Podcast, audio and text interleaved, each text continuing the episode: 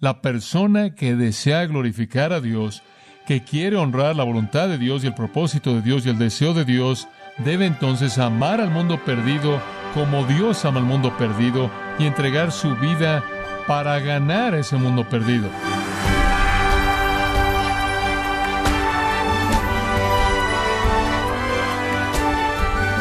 Bienvenido a su programa Gracias a vosotros con el pastor John MacArthur.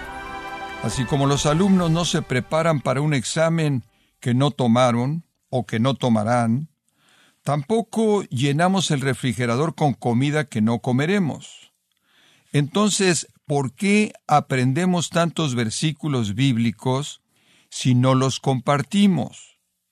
John MacArthur da inicio a una serie que nos enseñará cómo ser efectivos compartiendo el Evangelio y no desperdiciar el conocimiento que tenemos de la palabra de Dios, no se pierde esta serie haciendo discípulos aquí en gracia a vosotros. Si fuéramos a hacer una encuesta de la gente en la iglesia y les preguntáramos cuál creen que es el propósito primordial de la iglesia, podríamos recibir algunas respuestas como esta. Algunos podrían decirnos que el propósito de la iglesia es comunión que la iglesia es un lugar para ser amigos, con buenas personas, personas honestas, personas piadosas, que fortalecen su vida. Es un lugar para proveer actividad para la familia, actividad que se disfruta, actividad significativa. Es un lugar para disfrutar de música, lo mejor de la música, recreación, cultivar relaciones. En cierta manera es un lugar para estar juntos hasta el rapto.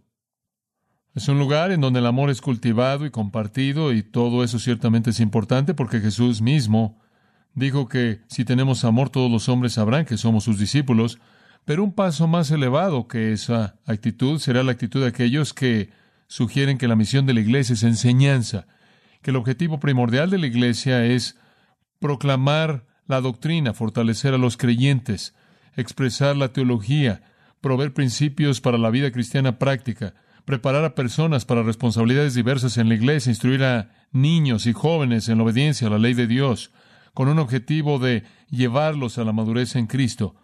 Y esa ciertamente es una parte muy importante del ministerio de la iglesia, porque aquellos que son dados a la iglesia son dados a fin de perfeccionar a los santos, lo cual ocurre mediante la palabra, pero inclusive un paso más elevado que eso sería esas personas que nos sugieren que el propósito real de la iglesia es alabar a Dios que la iglesia realmente es una comunidad que alaba, una comunidad de personas que exalta a Dios por quién es Él y lo que Él ha hecho. Y obviamente nos sugieren que esta es la actividad central del cielo, y esa es alabanza y adoración y honor y reverencia y asombro dado eternamente por todos los santos redimidos y todos los ángeles que son santos por los siglos de los siglos. Por lo tanto, si esa es la responsabilidad primordial de aquellos que están en el cielo, ciertamente debe ser la responsabilidad primordial de aquellos que están en la tierra. En Apocalipsis 4 y 5 encontramos que el cielo está ocupado con alabanza. Ahora, el hecho es que la comunión es un elemento absolutamente esencial en la iglesia, y la enseñanza es esencial por igual, y también lo es la alabanza. Pero ninguna de ellas, y no todas ellas en combinación, son la misión de la iglesia, ni el propósito de la iglesia, ni la meta de la iglesia, ni el objetivo de la iglesia. Ninguna de ellas es la razón por la que estamos aquí, ninguna de ellas. Dice usted, bueno, entonces, ¿cuál es la misión de la iglesia? Bueno, tenemos que comenzar en primer lugar con ¿cuál es el motivo de la iglesia? ¿Cuál es nuestro motivo? La respuesta a eso es muy simple. Somos lo que somos y somos lo que debemos ser para la gloria de Dios, ¿no es verdad? Hemos expresado eso a lo largo de los años que el motivo primordial, más importante, singular, unificado de la iglesia es la gloria de Dios. En Efesios capítulo 1, versículo 6, todo esto es para alabanza de la gloria de su gracia. En el versículo 12, a fin de que seamos para alabanza de su gloria. En el versículo 14, para alabanza de su gloria. Y allí en el capítulo 3, por él sea gloria en la iglesia. El motivo primordial de la iglesia es glorificar a Dios. Jesús inclusive vino al mundo por ese propósito y nos dio un ejemplo. Él vino para mostrarnos la gloria del Padre. Él vino para revelar la gloria del Padre. Juan 1.14 dice. Él fue la imagen exacta. La gloria de Dios manifiesta, dice Hebreos 1.3. Entonces Cristo vino al mundo con un motivo básicamente y ese fue glorificar a Dios. Y ese motivo ha sido transmitido a la iglesia. Debemos darle a Dios gloria. Esa es nuestra razón de ser. Como los franceses dirían, esa es nuestra razón de té. Esa es nuestra razón de ser, glorificar a Dios en términos de un motivo. Pero ¿qué hay acerca de una misión? ¿Cuál es la misión que fluye de ese motivo? Ahora la respuesta será clara para nosotros conforme vemos la historia redentora. Escuche con mucho cuidado. Debido a que esto es, lo digo, el mensaje definitivo en Mateo, debido a que este es el clímax, cuando el hombre cayó en pecado en el huerto debido a la caída del hombre, toda la raza humana fue condenada a la muerte y al infierno. La raza humana entera murió en un sentido en el pecado de Adán. Pero inmediatamente Dios buscó redimir al hombre de regreso a sí mismo motivado por amor de gracia. Y si usted recuerda la historia, usted recordará que cuando Adán cayó en pecado y cuando estuvo muy consciente de su pecaminosidad y su aislamiento de Dios, él no estuvo dando vueltas en el huerto diciendo, Dios, ¿dónde estás? Dios, ¿dónde estás? Fue Dios en Génesis 3.9 quien vino al huerto y dijo, Adán, ¿dónde estás? Y la intención de eso es hacernos saber que Dios es quien inicia, motivado por su propio amor de gracia, la obra salvadora. El hombre caído, francamente, ni siquiera busca a Dios, dice Pablo en Romanos capítulo 3. Es Dios quien es el buscador. Es Dios quien tomó la iniciativa de llamar de regreso al hombre motivado por amor de gracia. Y desde el primer llamado en Génesis 3.9, Adán, ¿dónde estás? Hasta el último llamado en Apocalipsis 22.17, Ven, el Espíritu y la novia dicen, ven, y el que tiene sed, venga y toma del agua de la vida gratuitamente, desde la primera invitación hasta la última invitación de la Escritura, y en medio de estos dos puntos, Dios es un Dios que anhela redimir al hombre caído para sí mismo. Dios ha buscado y continúa y continuará buscando redimir a personas y en última redimir al mundo caído entero con el propósito de darle gloria. Glorifica a Dios cuando los pecadores son salvos. Glorifica a Dios cuando los no redimidos y separados de Él son traídos de regreso por gracia a la comunión y transformados y hechos miembros de su familia. Tan importante es esto para el corazón de Dios que inclusive nos dice en la Escritura que Él estuvo en el mundo, 2 Corintios 5, 19, reconciliando al mundo consigo mismo. Dios se volvió un hombre. Dios invadió la historia humana. Dios vino a nuestro mundo para ser esto que fue el deseo de su corazón. ¿Y por qué fue su deseo? Porque el deseo supremo de Dios es glorificarse a sí mismo. Como el Dios absolutamente perfecto, Él tiene un derecho absolutamente perfecto y una razón absolutamente perfecta de glorificarse a sí mismo. La manera en la que Él busca glorificarse a sí mismo redimir a hombres pecaminosos. Ese es el acto singular más grande del Dios Santo. Esa es la razón por la que en el 3.10 de Efesios dice que los ángeles están asombrados de Dios ante su obra salvadora, conforme ven a la iglesia. Esta es la razón por la que Pedro dijo, esta salvación anhelan ver los ángeles. Nada glorifica a Dios al grado que lo hace la redención de un pecador que va camino al infierno, que está condenado. Y entonces Dios, deseando gloria, consciente de que la gloria más grande dada a él por ángeles y hombres vendría mediante la redención de hombres, determinó redimir de regreso al hombre. Usted se remonta a Génesis 12, versículo 3, y lee ahí que la promesa de Dios vino a Abraham y dijo que de los lomos de Abraham vendría una nación, la nación de Israel, claro, y mediante esa nación todas las familias de la tierra serían benditas. Desde el comienzo mismo Dios quiso redimir a todas las familias de la tierra. Nunca fue su intención seleccionar y aislar a Israel como si fuera el único pueblo por el que se preocupaba. Israel nunca iba a ser el único pueblo redimido. Meramente iban a ser personas misioneras que iban a alcanzar al mundo. El deseo de Dios fue siempre glorificarse a sí mismo al alcanzar a los perdidos alrededor del mundo. Esa es la razón por la que Pablo en 2 Corintios dice, deseamos, a costa de lo que sea, ganarlos a Cristo para que redunde para gloria de Dios. En otras palabras, cada vez que usted trae a alguien a Cristo, usted añade otra voz al coro, aleluya. Usted tiene otra persona que ahora puede ser para alabanza de su gloria. Entonces el motivo es glorificar a Dios. Y la misión que hace eso es ganar hombres y mujeres para el Salvador. Y conforme llegan a conocerlo y sus pecados son perdonados y son transformados de la muerte a la vida y la oscuridad a la luz, Dios es glorificado en el milagro de esa transformación. La gloria de Dios es manifiesta en su deseo amoroso y en su poder de redimir a hombres perdidos del mundo. Entonces Dios ama al mundo y de esta manera busca al mundo para sí mismo y para cumplir esto Él se sacrificó a sí mismo, Él pagó el precio supremo definitivo para hacer lo que Él deseaba hacer, para cumplir su gloria. Ahora aquí está el punto, escúchelo con mucha atención. Aquí está el punto. La persona que desea glorificar a Dios, que quiere honrar la voluntad de Dios y el propósito de Dios y el deseo de Dios, debe entonces amar al mundo perdido como Dios ama al mundo perdido y entregar su vida para ganar ese mundo perdido. Ese es el patrón. Dios amó a un mundo perdido y buscó ganarlo para sí mismo, para su propia gloria.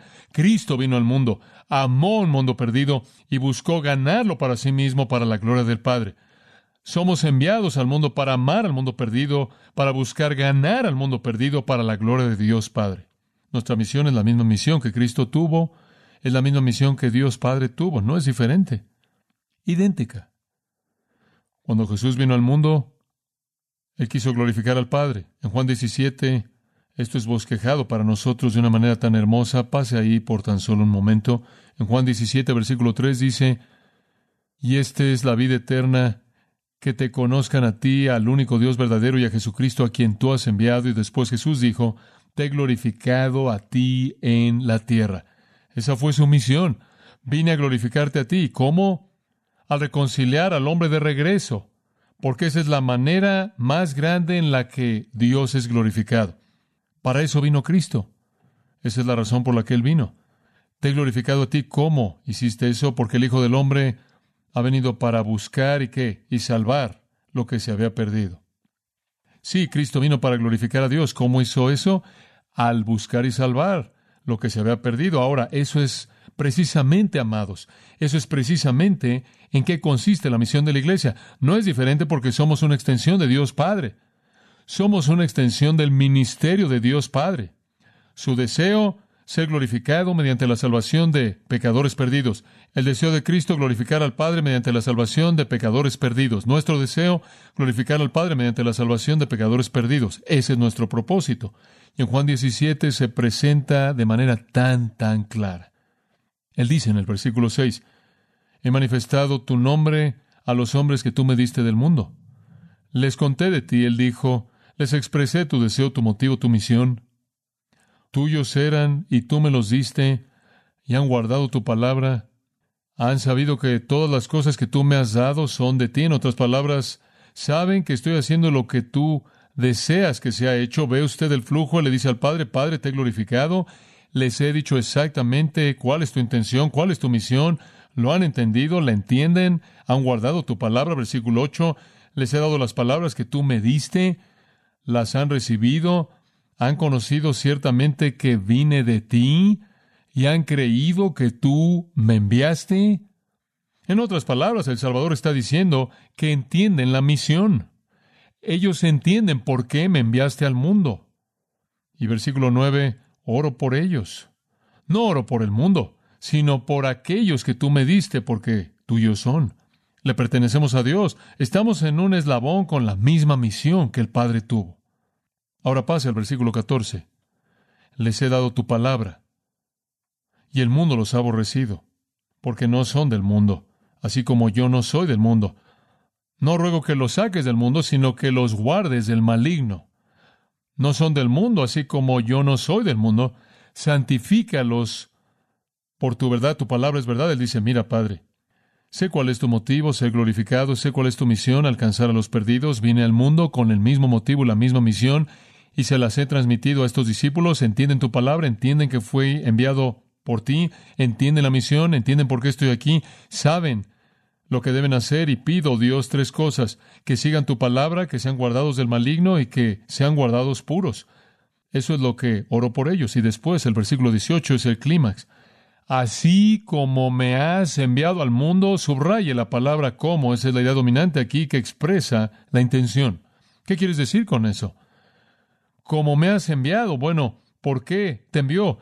Para glorificarte a ti mismo mediante el ganar a hombres y mujeres perdidos para salvación, como me enviaste al mundo, al mundo no redimido, para ganar hombres y mujeres, así también yo los he enviado al mundo. Es lo mismo, amados, no tenemos una misión diferente en el mundo de la que Jesucristo encarnado tuvo, cumplir el corazón de Dios al ganar a los perdidos. Esa es nuestra misión. Glorificar a Dios al traer la salvación a hombres y mujeres perdidos. ¿Qué entonces es lo que la iglesia debe estar haciendo? Si Dios quisiera que nosotros simplemente existiéramos para tener comunión, deberíamos ser salvos y llevados instantáneamente al cielo, en donde la comunión es perfecta. Si nuestro propósito es que conozcamos doctrina y tengamos conocimiento, lo mejor que Dios podría hacer es llevarnos inmediatamente al cielo, en donde conoceríamos como somos conocidos instantáneamente y toda la enseñanza cesa porque todo el mundo conoce todo que necesita saber. No, si el propósito de la iglesia fuera enseñanza, ya no estaremos aquí. Bueno, ¿qué hay acerca de la alabanza? Si lo único que Dios quiere de nosotros es alabanza, entonces subamos ahí con el coro angelical y los redimidos de todos los siglos y sigamos con nuestra alabanza eterna. El punto es este, y quiero que lo entienda. Solo hay una razón por la que estamos aquí y una razón únicamente, y es esta, que busquemos y salvemos a aquellos que están perdidos. Esa es la razón por la que estamos aquí, eso es todo. Ahora, entender eso es poder llegar al pasaje en Mateo capítulo 28 y los llevo de regreso ahí, con entendimiento. Aquí está el propósito de la iglesia, dicho de manera tan simple. Todo lo que Cristo hizo cuando estuvo aquí en la tierra fue para esto. Todo lo que debemos hacer es para esto. ¿Y cuál es? Versículo 19. Y el verbo debería leer, Id por tanto y haced discípulos.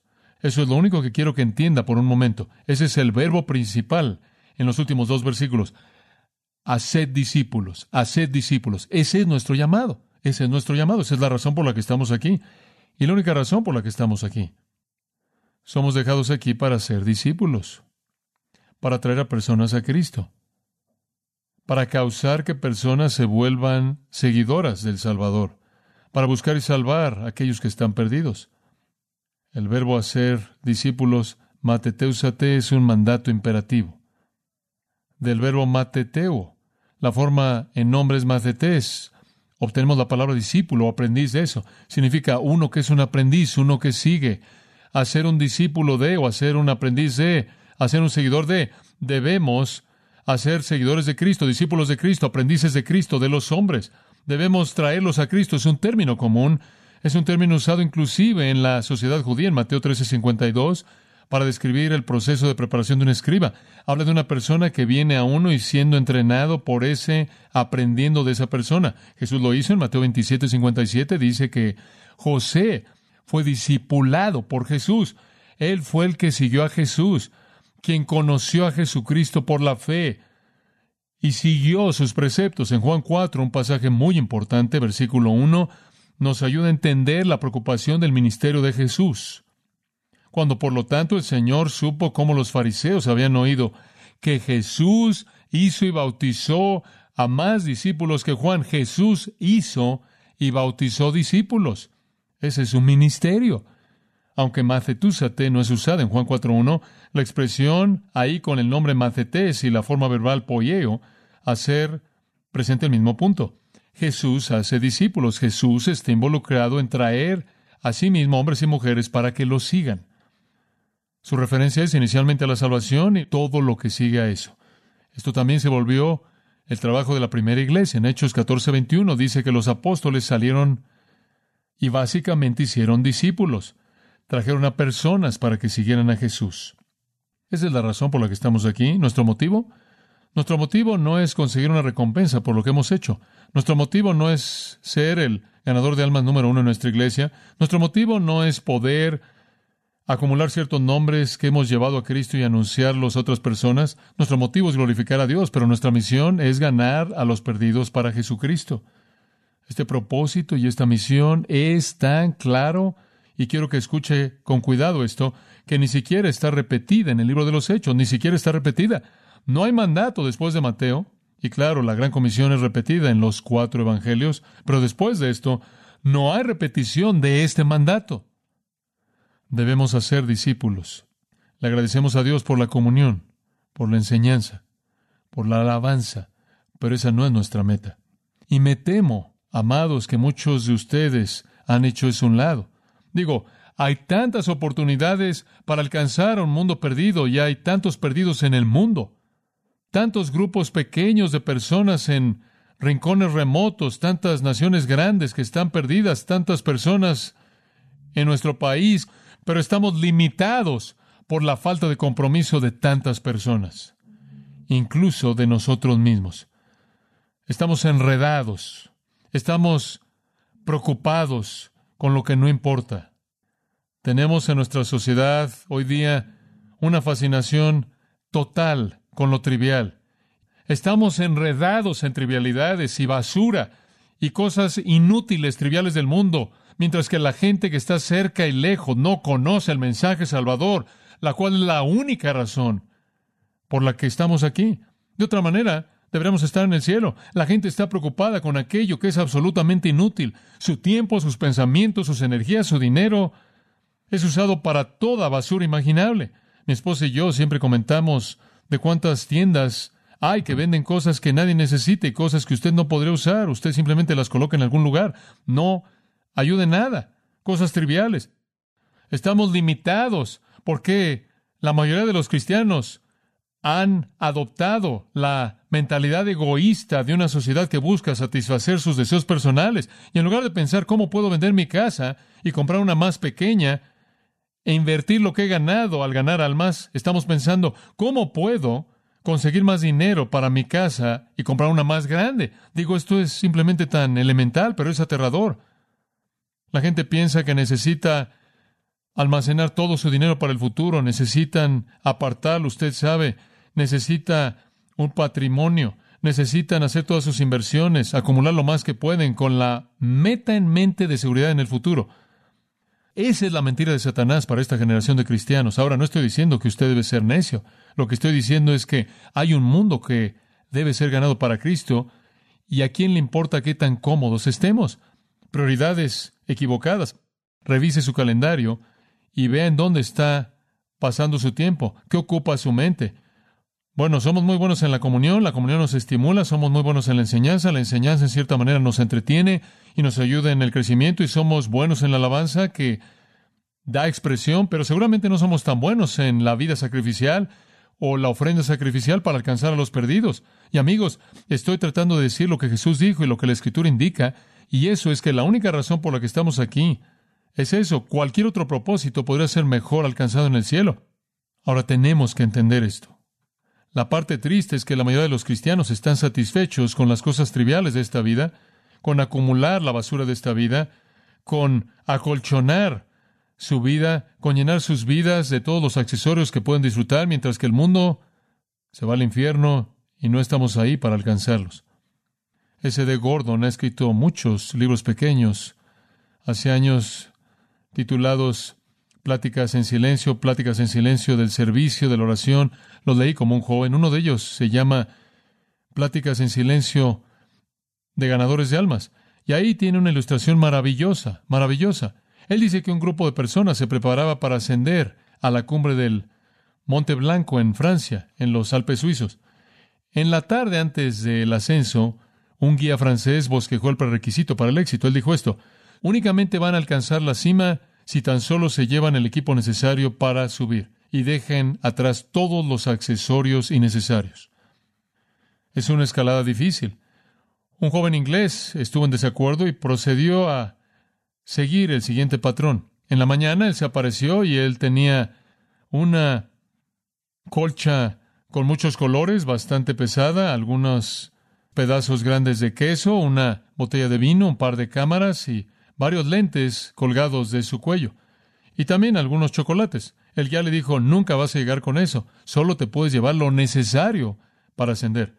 Pero era una persona muy obstinada y él se fue al frente del grupo para probarles que podía hacerlo. El grupo entonces siguió bajo la dirección del guía con tan solo lo indispensable y camino a la cumbre del Mont Blanc comenzaron a darse cuenta que ciertas cosas se quedaron atrás. Primero, una colcha de muchos colores, después algunos pedazos de queso, una botella de vino, equipo de cámaras y algunos chocolates. Finalmente, cuando llegaron a la cima, descubrieron que él estaba ahí, habiendo dejado todo a lo largo del proceso. Ese de Gordon entonces presenta esta aplicación para la vida cristiana. Tantas personas, cuando descubren que no pueden llegar a la cima con todos sus accesorios, dejan lo de arriba y levantan su tienda en la planicie. Y la planicie está muy llena de tiendas. ¿Entiende usted eso? Está muy llena de tiendas de campaña. Y la pregunta que viene para usted y para mí es esta. ¿Entendemos por qué existimos? ¿Podemos decirle al Salvador, sé por qué el Padre te envió al mundo? Para glorificarlo al ganar a los perdidos, sé por qué me enviaste al mundo, para glorificarlo al ganar a los perdidos, pero no entiendes, yo puedo hacerlo con todos mis accesorios. No, no es así. Muchas personas, dijo ese de Gordon, dejan la parte de arriba y levantan su tienda de campaña en la planicie.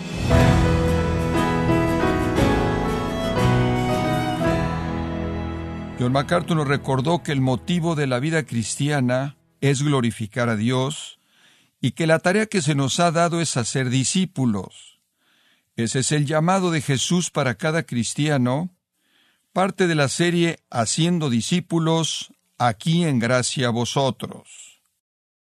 Estimado oyente, le invitamos a leer el libro La Evangelización, escrito por John MacArthur, donde nos enseña que la pasión por alcanzar a los perdidos se manifiesta en compartir el Evangelio con fidelidad. Lo puede obtener en gracia.org o en su librería cristiana más cercana. También quiero recordarle que puede descargar todos los sermones de esta serie Haciendo discípulos, así como todos aquellos que ha escuchado en días, semanas o meses anteriores, y también puede leer artículos relevantes en nuestra sección de blogs. Ambas cosas, los sermones y las lecturas, lo puede hacer en gracia.org. Si tiene alguna pregunta o desea conocer más de nuestro ministerio, como son todos los libros del pastor John MacArthur en español, o los sermones en CD, que también usted puede adquirir, escríbanos y por favor mencione la estación de radio por medio de la cual usted nos escucha en gracia a vosotros. Es importante conocer no solo el país y ciudad de donde usted nos escucha, sino también la radio. Para quienes contactan nuestro ministerio por primera vez, pueden solicitar una copia del mensaje de promoción sin costo alguno, un mensaje por oyente únicamente. Si usted vive en los Estados Unidos o Puerto Rico, escríbanos a Gracia Vosotros, P.O. Box 4000, Panorama City, California 91412 o puede escribirnos a través del siguiente correo electrónico radio arroba En nombre del pastor John MacArthur, de nuestra asistente administrativa Jessica Fonseca, así como del personal, queremos darle las gracias invitándole para que nos acompañe en la próxima edición y juntos continuar desatando la verdad de Dios un versículo a la vez en gracia a vosotros.